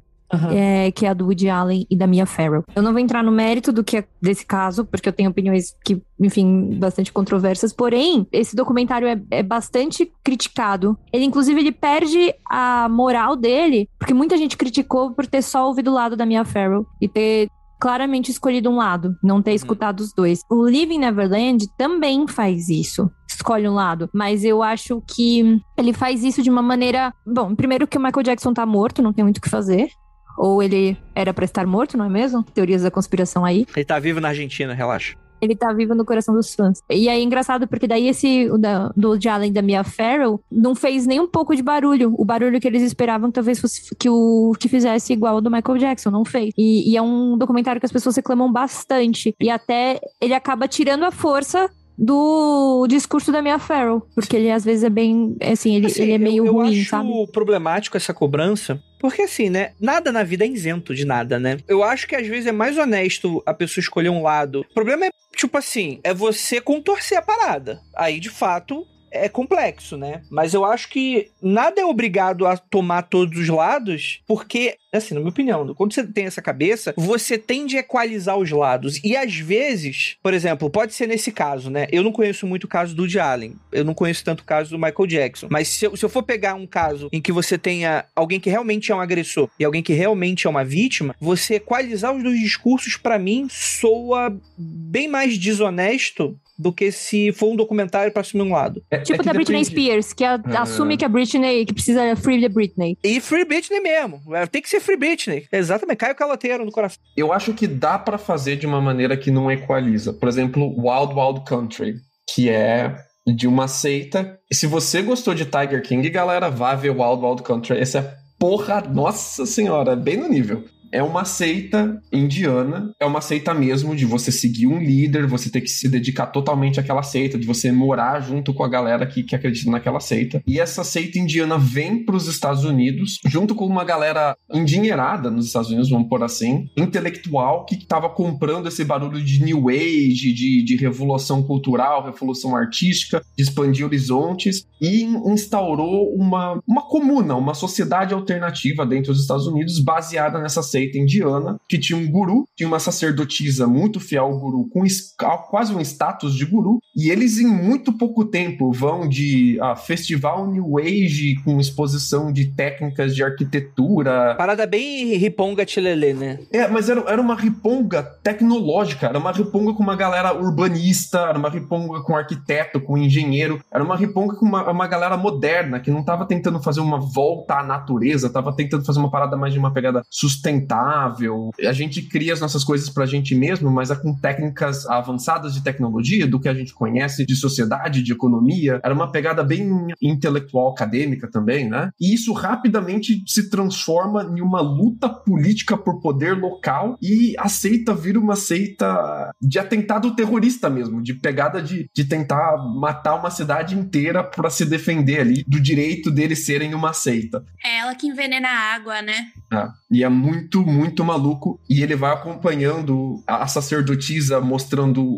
as gravações antigas, o- os documentais antigos, e entrevistando ela. E ela é uma pessoa que não se arrepende de nada do que ela fez. E é muito doido você ouvir ela sendo entrevistada contando o caso, cara. E é uma personagem interessantíssima também, né? Não, ela é mega inteligente, ela é mega complexa, é- ela te ganha muito fácil, cara. Não, eu tô- eu só ia falar que ela tá solta. E é o Osho, não é? Ele virou o Osho. Eu gosto. E no final das contas, era ela que tomava conta de tudo. Ele ficou meio zoado das ideias e foi ela que puxou as rédeas e é, foi ela que tomou conta de tudo. Então, é, mas eu não acho que esse documentário ele é isento. Imagina, ele não é. Ele coloca ela como vilã, e ele explica isso muito bem, mas deixa ela falar, e ela fala, se explica, se justifica, mas em nenhum momento fica parecendo que ela tem pé de igualdade ou, ou ela tem um grau moral sobre aquilo. É que o problema é que, tipo assim, às vezes existe esse discurso meio de tipo. Porque é como se o fato fosse uma parada meio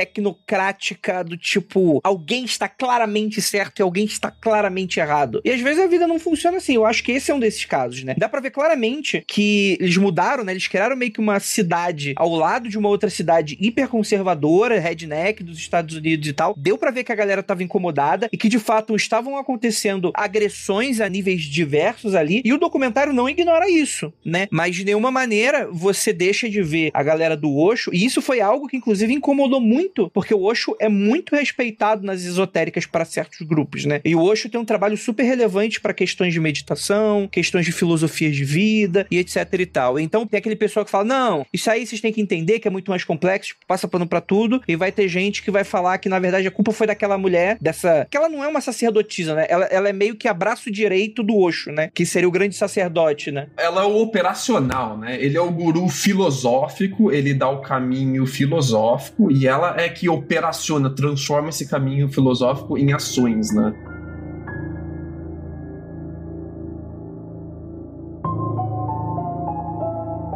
Agora, por exemplo, eu vou dar pra vocês aqui, porra, um documentário que mostra um lado e é um cocô. Tipo, não é, a questão não é tipo, ah, fingir ser isento é um problema. Mas não necessariamente não fingir que é isento eh, torna algo legal. Que é o Romanek, né? Que a gente tem um episódio sobre o Stan Romanek. É, esse eu duvido, Fê, que você assistiu. Você com certeza assistiu isso. Mas recomendo. Ele é engraçadíssimo. Ele é uma peça de humor de uma hora e vinte minutos em que você tem um cara tendo contato com os alienígenas e tal. E tipo assim, e é muito interessante que naquele mesmo episódio que a gente grava, o Lucas fala uma parada que eu nunca tinha me atentado e depois eu passei a prestar atenção. De que existe todo um mercado de documentários nos Estados Unidos contratado por pessoas que querem mostrar só o lado dela, né? É. Esse é um desses documentários, por exemplo, né? Tem um que eu descobri recentemente, a gente começou a ver aqui em casa, chamado As Escadas, ou As Escadarias. E é que um, um, uma mulher rolou a escada abaixo na casa dela e o marido dela. Ah, é aquele The Star, Star Case. E o marido dela estava sendo acusado. E É que vai de- sair agora o, a ficcionalização, né? Com É. Colin Firth até. E esse documentário foi encomendado pelo cara. E o cara, ele tava sendo acusado do crime de matar a esposa dele e não era a primeira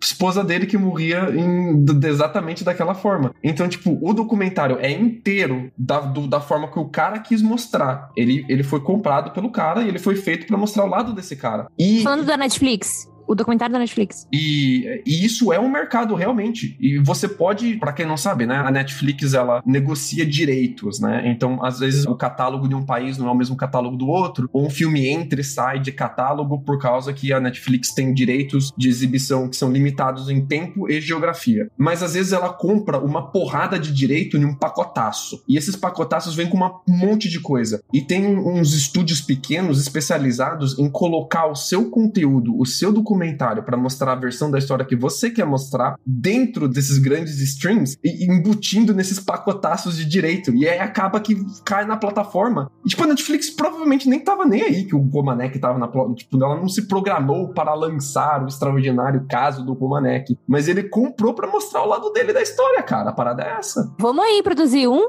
e botar na Netflix. Deixa eu cometer um crime primeiro. Aí vamos, vamos fazer isso. Então, e tem um, um outro da HBO também que eu assisti, assim, que eu fui sem, sem saber e sem esperar muita coisa, que é o The Way Down, que é o God, Greed and the Cult of Gwen Shamblin. Eu não sei se o Lucas já assistiu, porque, tipo, é a história, né? Na verdade, ele é um documentário em cinco partes, se eu não me engano, cinco episódios, e ele segue essa, essa mulher, né? Essa estadunidense chamada Gwen Shamblin Lara, que foi, ela foi fundadora de um programa de dieta cristão. Putz, eu sei qual é. O que foi que ela ficou verde? E depois ela criou uma igreja, que é o The Remnant Fellowship. É tipo um grupo cristão, é uma congregação cristã que ela liderava, né? Ela faleceu em 2021 em um desastre de avião. E o documentário ele segue assim de como ela passou de guru de dieta para uma líder de igreja e vai desvendando toda a imagem que ela criou, todas as práticas controversas, a ideia de perda de peso, sabe? Uma coisa que envolve Deus e perda de peso, e depois meio que vira um culto, assim, onde as pessoas não conseguem mais sair. eu achei, né? Mas eu tô falando aqui de uma parte muito leiga, né? Como espectadora. Eu não conhecia nenhum detalhe do caso. Eu nem sabia que essa mulher existia, assim, até me deparar com ele. E eu gostei bastante, assim. Tipo, eu achei muito bom. Mano, o cabelo da Gwen. Parece que ela colocou um cachorro em cima da Exato. cabeça dela. É bem de nicho esse negócio, porque a galera é tipo. Eu não tenho certeza, foi ela que começou a fazer sucesso pela internet mesmo, por uns vídeos que ela fazia. Porque eu acho que eu tô confundindo com duas. Teve uma que morreu por envenenamento de chumbo, que foi essa que ficou verde. E eu acho que tem essa também. Ela fazia uma dieta diferente, e daí ela foi emagrecendo, emagrecendo, e ela usava muitas coisas da, natureza. E ela acabou usando muito chumbo no corpo dela e morreu por envenenamento de chumbo, né? E a pele dela ficou assim, com uma cor diferente. Mas isso tem acontecido bastante, por sinal. A Gwen, ela morreu num desastre aéreo junto com o marido. E assim, o documentário segue muito como assim, na questão de dieta, ela não inventou nada, sabe? Ela veio com aqueles métodos de que ao invés de comer você devia rezar, e ela começou a criar um nicho ali, assim, Vou de- envolvendo com A gente não tinha uma blogueira nossa aí que se você sentisse vontade de comer, você se olhava no espelho, então cheirava comida aí? Mandava nude pras amigas. Se você comesse chocolate, É. ela, ela publicava as fotos do. Ah, Daí ele termina o documentário, porque assim, o documentário começa, a gente já sabe que ela faleceu num desastre aéreo, né? E daí ele faz toda essa história da igreja, e daí quando termina, ele fala que é uma parte 1. E você fica assim, what? Como assim? Tipo, meu Deus do céu, você tá tão envolvido. Eu fiquei, eu fiquei pelo menos, né, gente? É uma questão bem pessoal. E daí ele fala que é uma parte 1. E você não sabe muito bem o que vai ter na parte 2, porque a mulher morreu, não tem mais muito assim, sabe? E eles, não sei se eles vão procurar os membros da igreja pra dar o direito de, de resposta, não sei muito como é. Mas é muito, muito bom. Eu assisti, assim, sem dar nada. E eu assisti os cinco episódios numa sentada, porque eu precisava saber o que tava acontecendo. É muito interessante, assim, de verdade. Gente, vocês assistiram o, o golpista do Tinder? Ah, Tá numa vibe, né? Eu ia comentar isso agora. Não é o primeiro golpista. Teve também o da vegetariana de um restaurante, que não tem nada a ver com ser vegetariana. É, isso veio agora, né? Mas tá vindo numa onda muito grande de documentários sobre golpistas. Tá vindo bastante coisa. É, aquele Criando Ana, né? Como é que é o nome? É, tem um negócio desse? É, Inventando a Ana. É, que também é de golpista. Ah, Tô achando bem interessante. É, não, inventando Ana, não vejo problema. O lance do, do que eu gosto do golpista do Tinder é que você começa achando que é um picolé de limão. A gente pode falar de outros Pode, claro, aqui. pô. Mandar um Então beijo tá. pra Deia do Não. Um beijão pra Deia Freitas. Salvou meu namoro várias vezes já, porque às vezes a gente não tem assunto e a gente escuta. Então, assim. Você começa assistindo, se você não sabe nada, você acha que o golpista do Tinder é só ah, um picolé de limão. O cara vai, sei lá, pedir pra você bancar ele em Portugal. E aí o negócio vai ficando gigante. Então, assim, eu acho bizarro. Tem uma parte que. Uma parte de mim fica meio. Ah, não é possível que alguém caiu numa, numa dessas. Só que, cara, é perfeito. Assim, se eu tivesse muito apaixonada, sei lá, se um cara muito gato, muito bonito desse, talvez. É que ele não era. tu- Ele não faz meu tipo. Mas se, se um cara muito, muito, muito bonito, sei lá, o Alexander Skarsgård me pede 10 mil dólares, eu vou dizer não.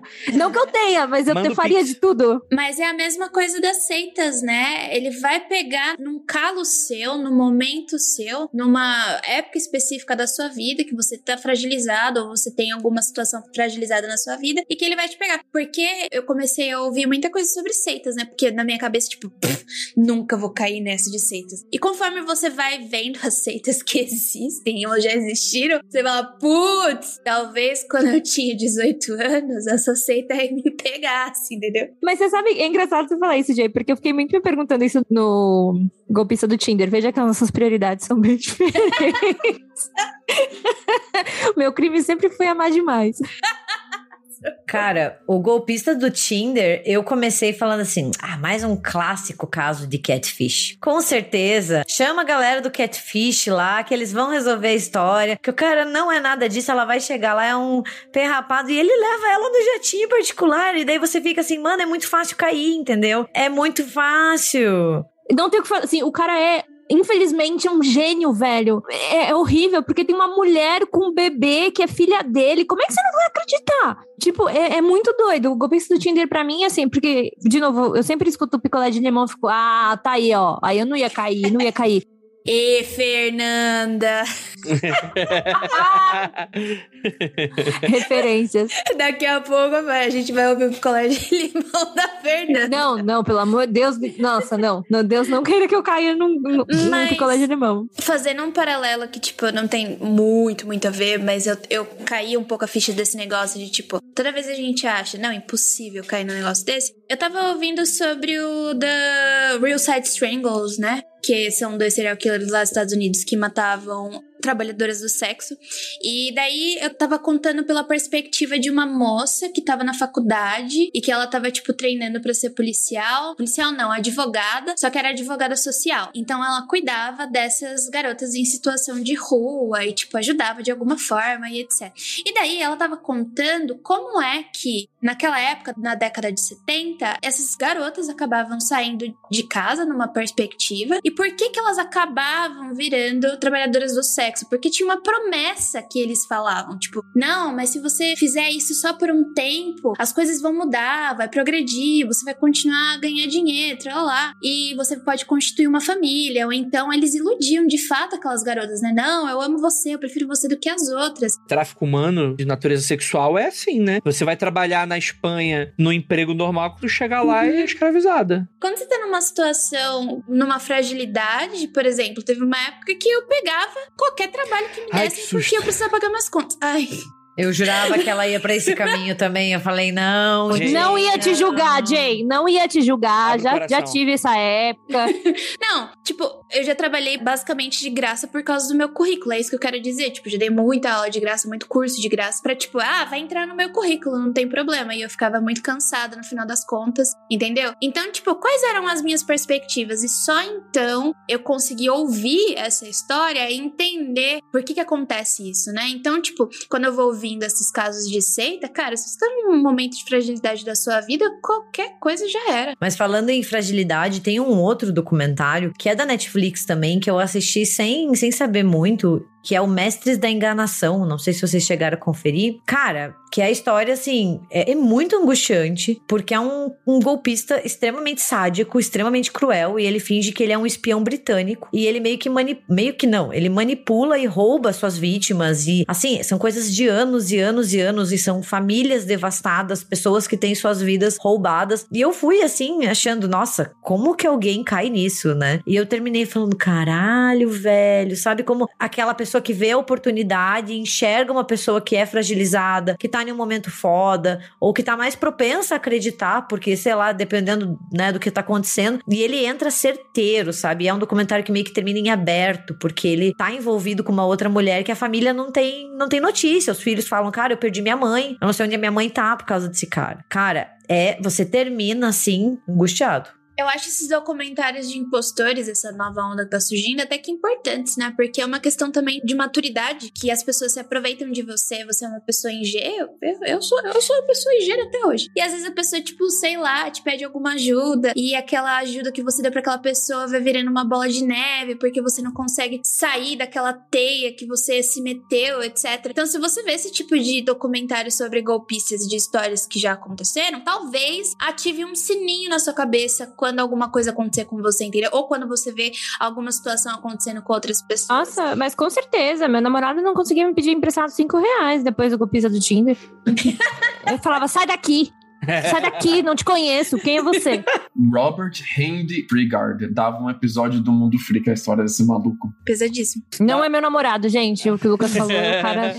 Cara, falou, é- tá? eu, eu, eu super entendo a, a Fernanda, porque eu terminei o golpista do Tinder, eu olhava pro meu namorado, a gente mora junto, falando: quem é você? Você vai me sacanear? você vai roubar minha conta, velho? Sai daqui, entendeu? Tipo, você fica desconfiada de todo mundo, de todo mundo. Você termina esses documentários de impostor e de golpista. Claro, ele tem, como a Jay muito bem falou, esse potencial de avisar, né? De falar. Mas, cara, você perde completamente a vontade de ajudar as outras pessoas também, porque você vê assim, cara, o mundo é uma merda. Tá todo mundo querendo me fuder e me sacanear. E daí você. É tenebroso. Assim, é necessário, com certeza, mas também é tenebroso, porque você não sabe muito bem quem você pode ajudar ou estender a mão, né? É Não, triste. homem não pode. Homem tá proibido.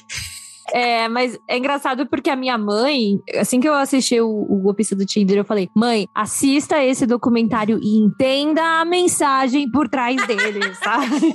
Alô, mãe? Olha aqui, ó. Não é uma indireta, mãe, é uma direta. Paz, o jogo virou mesmo, né? Vamos lá, mãe, temos que conversar. Assista isso porque a gente vai precisar ter uma conversa séria. Porque na vida, alguns homens só querem algo de você. Dinheiro. Mas isso que a Gabi falou é foda, porque assim, o que a gente tá falando de golpista do Tinder. Não é, sei lá, a mulher acaba, conheceu ele no Tinder e dois dias depois ela tava transferindo dois milhões pra conta dele, assim. É uma relação construída. Os caras estavam procurando casa pra morar junto. Era tipo presentes e, e o cara ricaço. Você não vai desconfiar.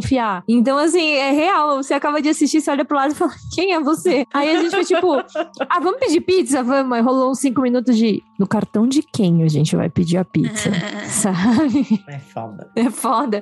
É foda. A gente repensa em muitas coisas assistindo. Perfeito. Aí você pensa assim: o quanto de dinheiro eu ficaria chateada de, tipo, perder? O quanto eu posso emprestar e não vão me devolver? Você começa a repensar a vida, velho. Aí você vê que é mais seguro investir em Bitcoin do que o namorado, né? Aí você fica. Exatamente, exatamente. Esse eu acho que é o resumo do episódio, né?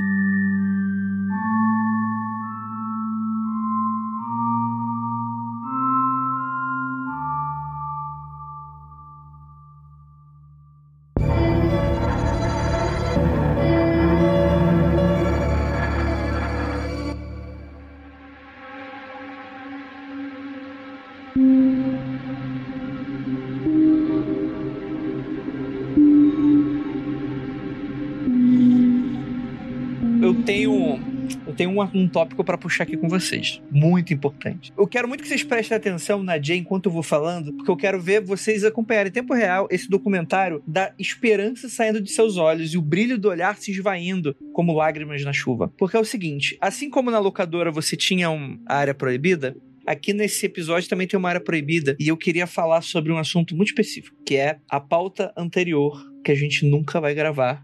Ah, a gente não pode falar dessa pauta. O que tinha? O que tinha nessa pauta? A gente precisa falar, a gente precisa falar. É necessário, Jay. Segura na minha mão. Eu vou falar então, porque eu assisti os documentários daquela pauta. Vamos Não, lá, não, eu tô não. curiosa. Não, calma, calma, calma. Eu também quero saber. Vocês estão fazendo suspense? Vocês estão, ô, Jay, você tá me entendendo errado. A gente não vai falar dos filmes que eu vou citar aqui. A gente não vai dar opiniões sobre ele. Tá bom. Eu vou fazer o seguinte. É Snuff? É pior que Snuff. Vamos com calma, vamos com calma. Seguinte, eu tenho uma história pra contar pra vocês. Começa o documentário assim. Na verdade, o ponto de vista agora vai mudar. E essa pauta de documentários bizarros que a gente gravou, na verdade, é a pauta light que a gente consegue gravar. Porque a pauta hardcore, que eu, quando eu mandei pros pauteiros assim, ó, galera, vamos gravar sobre documentários bizarros? Eu não imaginei que os pauteiros fossem chafurdar no esgoto humano. Eu pensei que eles fossem falar de The Jinx, o, é, o Cosquinhas. Ai, olha só que, que pândego, né? Porra, um mercado de cócegas esportivas se torna um negócio de crime organizado sendo desmascarado. Não, tipo, eles foram fundo mesmo. Então, tipo assim, tem muitos documentários aqui que a gente não vai falar e que a gente, tipo assim, eu não vou, falar, eu não vou falar sobre eles, mas tinham coisas muito pesadas, assim, né? Mas eu, eu acho a pauta muito boa, de certa maneira. Só que eu não sei a abordagem que eu posso dar pra esse tipo de conteúdo, sem parecer que é só sensacionalismo, saca? Eu vou contar o que que eu quase fiz com essa pauta. Essa pauta, ela me deu tanto pesadelo, ela me deu tanto pesadelo, que eu passei, tipo... Se... Aliás, até, até o... Tem... É que, tipo, por mais que eu goste de, de crimes reais, etc., existe um limite. E tem alguns documentários aí nesse, nessa pauta que, assim, não tem como. Não tem como. Não tem como. Se você vê, dependendo de quem você é, você simplesmente entra em... Você colapsa, você fica catatônico. É, é outra parada. Tipo, sai do entretenimento. Isso, sai, sai do entretenimento. É outro rolê. E daí, eu fiquei por muito tempo abrindo a pasta de pautas. e olhando aquela pauta e falando, eu vou excluir essa pauta. Ela queria excluir sem me avisar. E sem falar pro dono da pauta. E se alguém perguntar o que aconteceu com a pauta, eu digo que eu não sei. E daí ninguém nunca vai precisar tocar. Dá de louca. eu ia literalmente dar um de louco. Então vamos lá, gente. Pra, pra não fazer muito mistério, o que tinha nessa pauta? Faces da Morte era o mais light. Quem?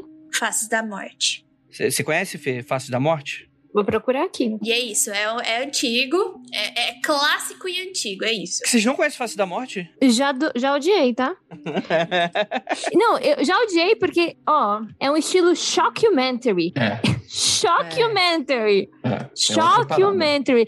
Ouvinte, se você não tá com a Fisk em dia, shockumentary, eu acho que a intenção é meio de te chocar mesmo. E tem uns que os, o pauteiro, ele falou assim: caso você não ache, toma aqui o link. E é isso, gente. é, é verdade. Cara, não, tipo assim, a gente teve aqui toda aquela discussão sobre viés e sobre isenção, etc. Se é importante ou não, você assumir um lado, etc e tal. Cara, tem um documentário literalmente nazista. Tipo. Não, pera, pera. De que ano que é? Porque eu acho que eu tô 78. confundindo tudo. Da Morte. Não, mas é que teve vários, teve vários. Provavelmente. Não, é porque tem uma um aqui série. que não me parece um documentário. Tem um que é tipo, envolve cachorro. É isso? É. É esse Pô, não ia assistir essa merda nunca.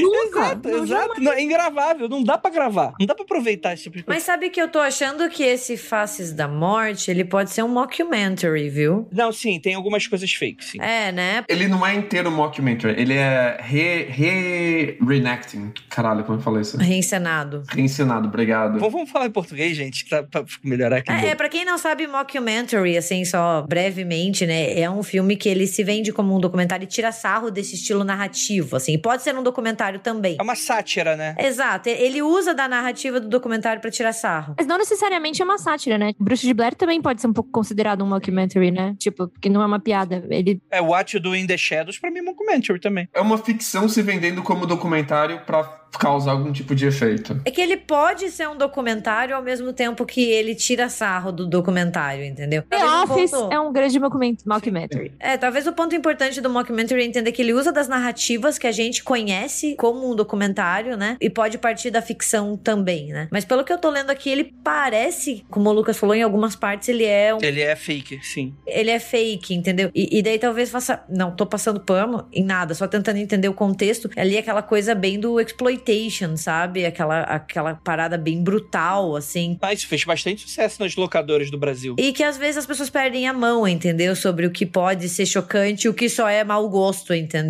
Literalmente, nesse caso. Tinha um que era só sobre, por exemplo, cenas da guerra do Vietnã. É isso, entendeu? É é nesse naipe. A gente tava falando do Gacy, tinha cenas dos corpos que foram tirados do, da casa do Gacy, entendeu? É nesse nível. É, uma parada Mano, também chocar. são apresentados mortes reais de uma grande variedade de animais. Nope!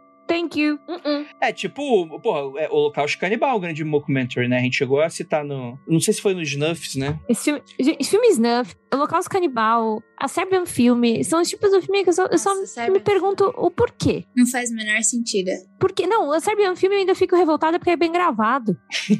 Você foi assistir. Eu tenho. A, a, a minha querida vizinha, eu amo a Luana demais, mas ela foi assistir no, no cinema. Eu falei assim: não, não, não, apenas não. Eu acho que faz mais sentido alguém assistir Centopeia Humana e eu não acho que faça sentido do que assistir a Serbian Filme. E eu acho que é por isso que eu sou um pouco chata com documentários e o tipo de entretenimento que a gente consome, entendeu? Só com o documentário que você é chata? Não, sou com tudo, exatamente. Primeiro porque eu não vou ficar dando meu dinheiro à torta à direita por qualquer coisa. Porque assim, eu acho que, primeiro, a gente sempre gosta de, de ressaltar que as coisas, tudo que a gente faz é político, né? Então, por que que eu vou ficar dando audiência pra esse tipo de coisas, tá entendendo? Tipo, eu não acho que faça sentido. Não, tipo assim, não é saudável. Não é saudável. Não é saudável. E é por isso que eu peço um pouco também de, de você ser crítico quando você consome documentários e entender os vieses. Poxa, que legal, que bonitinho, tralala. Mas assim, será mesmo? Dá uma pensada no, no entretenimento que você consome. Vai assistir filme de hominho com superpoder, que tá tudo certo. Nem eles até estão escapando, mas tudo bem. A primeira vez que eu vi Faces da Morte, eu, eu topei com esse filme duas vezes na minha vida. Você assistiu, Lucas? Não, não, não, não assisti. Eu, eu, eu assisti um, um trechinho, assim. A primeira vez, eu tava, quando eu ainda fazia comunicação em massa, broadcasting, e eu ainda não tinha me mudado pra ala de contábeis. Você era da área de comunicação? Calma. Você era da área de comunicação? eu entrei pra faculdade com bolsa pra fazer broadcasting.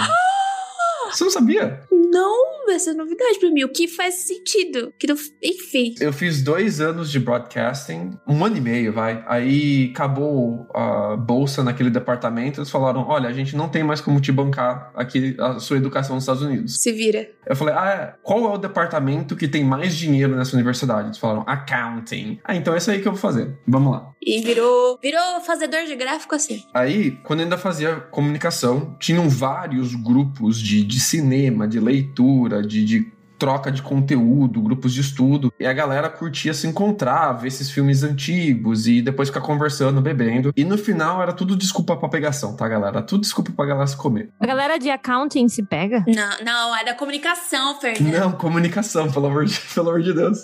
Ah, De é, account não. não. se pega, de, de de account se enfia a Olha- cabeça no computador. Brincadeira. É, fiquei um pouco confusa, desculpa. Aí, tem, em um desses grupos, era o grupo da galera do Unsettling. A galera do Unsettling, que fazia vídeos caseiros, inclusive.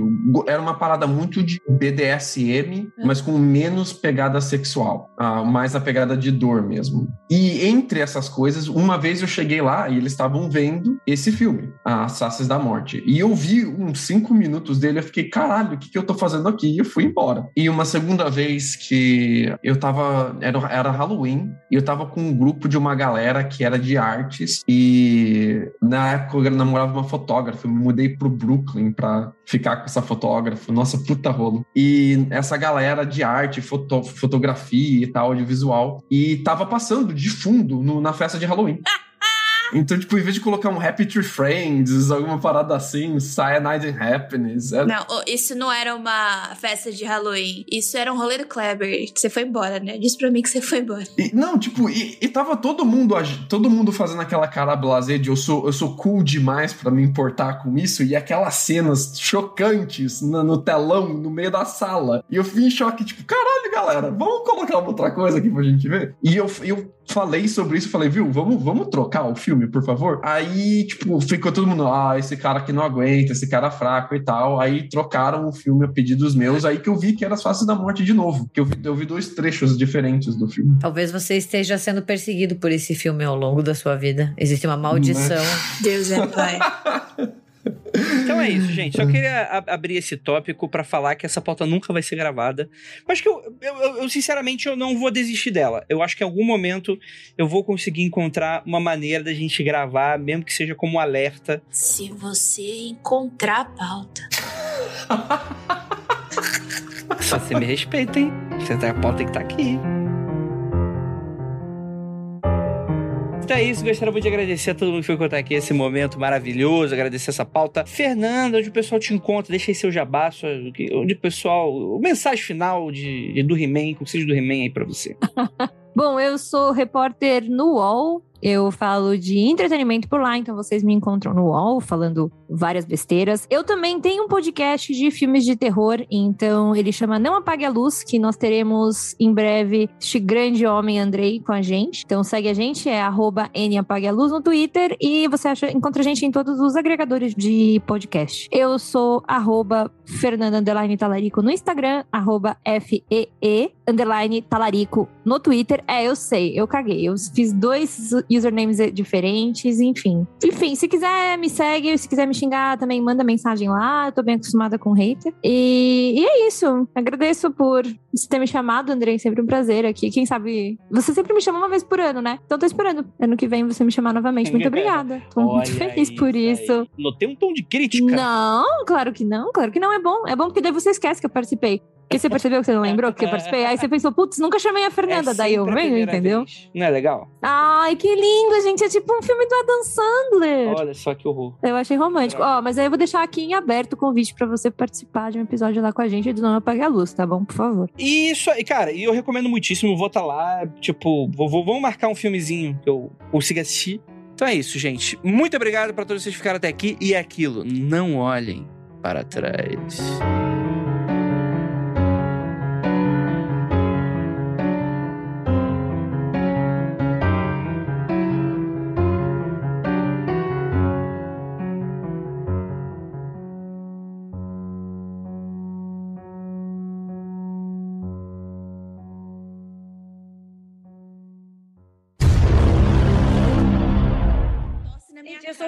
Acidente hoje. Vocês têm que Ah, ser é? legais comigo. Eu sofri um acidente que eu mesma causei em mim mesma. Eu fui fechar o porta-mala do- da porta do porta-mala do carro, eu fechei na minha cabeça. Doeu Nossa. muito, vocês não têm ideia. muito Como doeu. Ai, eu tava sozinha, e daí eu só comecei a cair umas lágrimas, Olha. assim, tipo de humilhação. E daí eu subi em casa, o Matheus olhou pra mim e comecei a chorar que nem um bebê. tadinha, tadinha. Beijinho na testa. Desculpa. Agora pode, pode trabalhar. o Lucas. Eu tive que descer para fazer a segunda viagem para pegar o resto que eu deixei lá embaixo. Comecei a ficar tonta no elevador. Falei assim, será que eu sofri Caralho, algum bicho, traumatismo traumatismo craniano. Só que Puta sangrando. merda, velho. Ela chegou a Carrie no, no apartamento, né? Chorando. De denúncia, porque o Andrei ele não assiste os filmes, sabe? É um problema. Se a gente convida eles pro pod, ele a gente convida ele pro podcast, ele não assiste os filmes, sabe? Pô, ô Gabi, Gabi, eu juro pra você, me chama mais uma vez que, eu, que vai dar tudo certo. Não, nunca mais. Ah, é? Você queimou as pontes. Você queimou as... Mas é o que eu gosto de fazer. Me faz um pix que eu te amo. Gabi é muito ingrata, né? Tá aqui toda semana no Mundo Freak. E daí. Cara, no... Caraca, que, que, que aconteceu aí? Que a Di tá do meu Eu lado não sou agora. ingrata. Eu convidei ele, não assistiu o filme. Toda semana Tudo bem. tá lá, Então gente. tá. Não, você coloca me, a Gabi você me nesse chamou pra, episódio. uma, pra Coloca um a Gabi filme. nesse episódio. Você me chamou pra, um- pra uma série de cinco filmes. E eu assisti bem, então. um. Na próxima vez a gente faz a franquia MTV. Deve ter uns 12 filmes, assim. Você assiste tudo e daí a gente grava juntinhos. Tem que ser Death Note. Chama Você pra fala ele assim, gravar Death Gabi, Note. você fala assim. se- me chama pra gravar sobre o filme Death Note. Eu, vou- eu juro pra É vocês que eu passo uma Tá hora defendendo. Naruto. Eu quero gravar sobre Naruto. Não, vamos. Death Note, vem, vem, pra, vem comi- comigo no Não Apaga a Luz de Death Note, vamos? Vamos, vamos, vamos, pô. Vamos. Vamos. Não, fechado, já tá fechado. Vou mandar aqui e é isso. Cara, é um, é um Hum. filme, é um filme muito. As pessoas não entenderam Death Note, assim como não entenderam Matrix 4. As pessoas não entenderam. Nin- ninguém quer falar de Sonic 2 comigo. Ai, eu amo! Eu amo. Muito Sonic bom. 2 é perfeito. É perfeito. Eu, eu tive um surto. E aquilo, não olhem para trás. Porque você vai ver a face da morte da Jay com os olhos. Vai tá eu lá pagando aquela pauta. Não olhe pra trás mesmo. Tá lá eu. Tu, tu, tu, tu, tu. Tchau, pauta. mundofreak.com.br